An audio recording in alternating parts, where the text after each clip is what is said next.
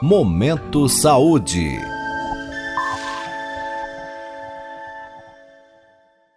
Pílula Farmacêutica.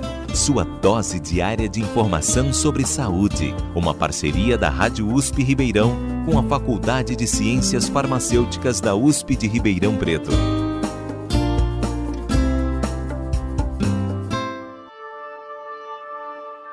A herpes zoster, também conhecida como cobreiro, é uma doença que atinge pessoas acima dos 50 anos de idade, provocando lesões na pele e muita coceira. É desencadeada pelo mesmo vírus da catapora, o varicela zoster. Curiosamente, a imprensa noticiou recentemente o aumento de 35% de casos de herpes zoster após a pandemia da Covid-19. Porém, sem confirmações de relação com o coronavírus. Amanda, o que é herpes zoster?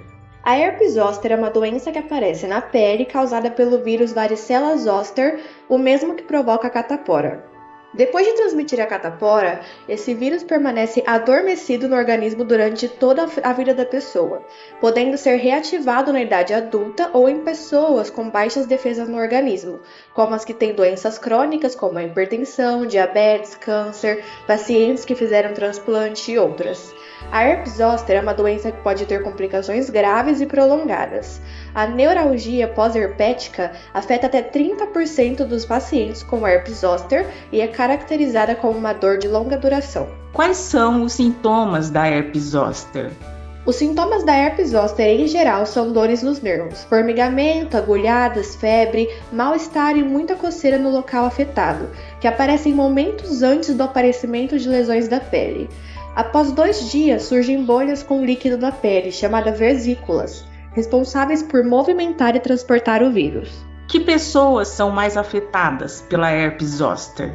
Faixa etária de 50 anos ou mais, portadores de diabetes tipo 2, devido à queda brusca de imunidade, que torna elas vulneráveis, e pessoas que obrigatoriamente já tiveram catapora. Quem nunca teve catapora não corre o risco de desenvolver herpes zoster, porém, ao serem contaminadas pelo vírus do herpes, podem desenvolver a catapora após uma idade avançada.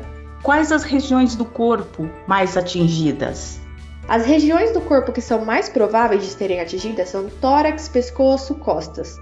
É preciso tomar muito cuidado com as medidas de proteção para que o vírus não atinja o olho, pois podem provocar sérios problemas. Como ocorre a contaminação? Após os 50 anos de idade, o nosso sistema imunológico fica mais frágil e, independente se a pessoa estiver saudável ou não, ela corre o risco de manifestar a doença. Isso acontece porque, além dessa queda de imunidade, o vírus tem a capacidade de entrar dentro do nervo onde aparecem as bolhas, causando uma dor muito intensa no local, também chamada de nevralgia. Em adultos acima da faixa etária citada, essa dor pode durar até 100 dias. Já em crianças e jovens não é comum esse relato de dor. Qual o tratamento para herpes zoster? Se o paciente não tiver risco de agravamento, são administrados antihistamínicos, antitérmicos e analgésicos não salicilato, além das recomendações protetivas ditas anteriormente. Já para os pacientes com risco de agravamento, é realizado o tratamento através do aciclovir, um antiviral que não é indicado para pessoas que estejam fazendo tratamento com o AAS, também conhecido como a aspirina. Pessoas com menos de 12 anos de idade e pessoas que tenham problemas dermatológicos crônicos também não podem fazer o uso desse tratamento. Esta foi a acadêmica Amanda Pereira de Araújo, orientada pela professora Regina Andrade, da Faculdade de Ciências Farmacêuticas da USP em Ribeirão Preto. Amanda falou sobre herpes zoster. Ouça novamente este e outros episódios do podcast Pílula Farmacêutica acesse ribeirão.usp.br. Rita Estela para a Rádio USP. Você ouviu Pílula Farmacêutica. Dúvidas, sugestões, críticas ou elogios, mande um e-mail para pílulafarmacêutica.usp.br.